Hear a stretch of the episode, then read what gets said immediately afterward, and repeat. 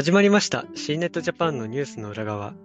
この番組では C ネットジャパンに掲載された記事の中から1本をピックアップして担当記者に裏話などを聞いていきます。モデレーターは編集部の佐藤が担当いたします。今週は編集部の坂本さんとともにお届けいたします。えまずはご挨拶をお願いいたします。はい、えー、ヘルステックなどを担当しております坂本です。よろしくお願いいたします。はい、よろしくお願いします。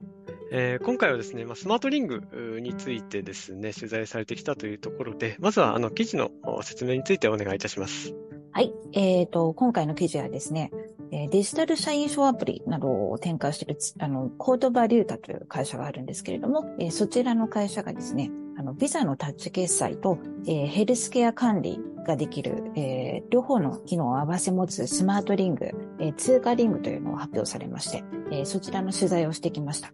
今まであの、決済だけとか、あの、ヘルスケア系の管理だけができるとかっていうのはあったんですけれども、両方を合わせ持つリングっていうのは、日本では、あの、すごい珍しいかなということでですね。そうですね。多分、個別では、個別の機能では多分、それぞれに、まあ、指輪型のデバイスっていうのはあると思うんですけど、一体型というか合わせ持つものは自分でもあまり聞いたことが、そうですね。ない感じですね。コードバリュータさん曰く、えー、世界初だとおっしゃっているという感じですね。リリンク型としては。ちょっと具体的にもうちょっとあの、どういったことができるかみたいなものって説明していただいても大丈夫ですか？はい。あの、よくコンビニとかで、クレジットカードでピッとあの、決済できると思うんですけれども、はい、あれビザのタッチ決済というんですけれども、はい、そういった機能と、えっ、ー、と、ヘルスケアはですね、心拍とか、えー、睡眠、体温、えー、歩数とか、それ、それらの、あの、情報を合わせて分析して、まあ、ちょっと健康状態がこんな感じですよとか、あの、今今日何点ですよみたいな風に教えてくれるというですね、面白い端末だな、あのスマートリングだなというふうに思いました。個別の機能であればそのデバイスはいくつかあっても、まあ、やっぱりたくさん身につけるっていうわけにもいかないですし、一つに集約されてると、まあ、便利だなという感じではありますけれども、はい、どうでしょう？あの、これは実際にあの、指輪をはめたり、この手の写真っていうのはひょっとして坂本さんですか？あ、この手はですね、あの、別のあの、デモの方なんですけど、もう一つ、下の方に私が実際にはめた写真もありまして、えっ、と、はい。私、オーダーリングっていう、あの、ヘルスケア系のですね、はい、あのリングを使っているんですけれども、それと実際に、あの、今回のリングと小指をつけてみて、はいはい、比較した図というのがあります。はい、はい。実際につけてみてですね、はい。比べるのはどうかなとは思いつつも、はい、えー、通過リングの方が、ちょっと先っぽが、あの、四角四角いというかですね、とんがった感じになっていて、はいはい、あの、本当に丸くリング、リングはリングなんですけど、ちょっとデザイン、はいはい、デデザインがあるかなという感じで、あとちょっと不透明かなというふうに感じました。そうですね、アップになってる写真を見ると、なんか完全に円形というよりは少し。そうなんです、スクエアっぽい感じですね。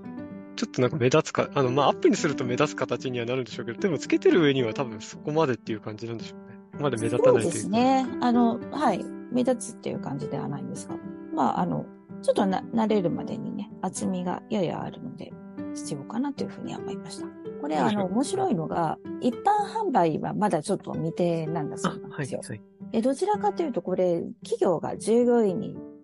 提供して、はい、B2B2E とか、B2B2C みたいな感じでするサービスっていうのを想定してて、社員証みたいなのを、この指輪に、あの、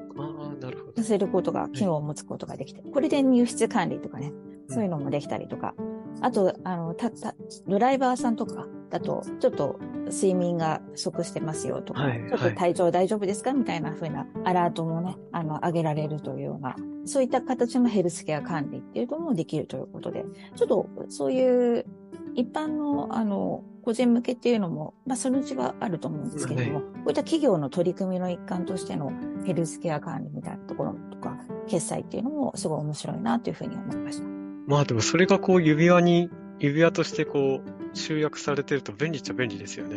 ね、いいですよね。ううちのね、会社も ID とかで やって、やり、やったりしますけど、指輪でパッとできたらちょっといいですよね。楽ですね。わかりました。あと、何かその発表会で、こう、なんか説明されてる様子とかで、こう、印象的なものとかがあったりしたら伺いたいんですけども、いかがですか？そうですね。今回の試みというのが、あの、大変珍しいものなので、えっ、と、期待が高まっているなというのと、あと今回 ID テックという、あの、ところでですね、まあ、このコートバリュータさんが結構福利厚生とか、そのデジタル ID とか、そういったあの、社員証とか会員証とか学生証とか診察券とか、いろいろなあの ID 連携ができる機能を追求している会社さんなので、ちょっと広がりがね、これもどう楽しみだなというふうに思いました。まあでも本当にこれが浸透してくると、ちょっと面白いなっていう感じはそうですね。ますよね。うん、そうですね。まあこういったね、ビザのタッチ私も実際今使ってて便利だなと思って、はいはい、その辺の系も、まあ確かにね、ちょっとまだ日本だと、まあちょっと成果とかが大きいっていうのもあるとは思うんですけれども、うん、まだ世界だと59%のしあの立ち取引に対して、日本だと20%ということなんで、はいはい、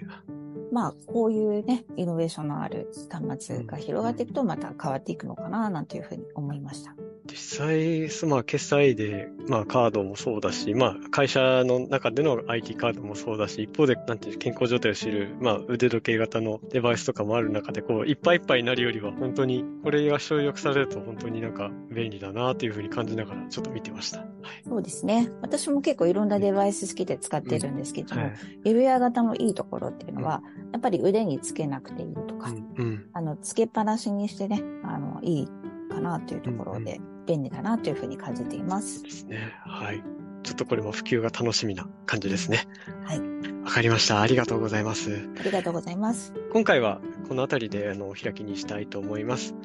シーネットジャパンのニュースの裏側は毎週水曜日と金曜日に更新をしております。また次回もお聞きいただければありがたく思います。それでは、えー、この辺りで終わりにしたいと思います。本日はありがとうございました。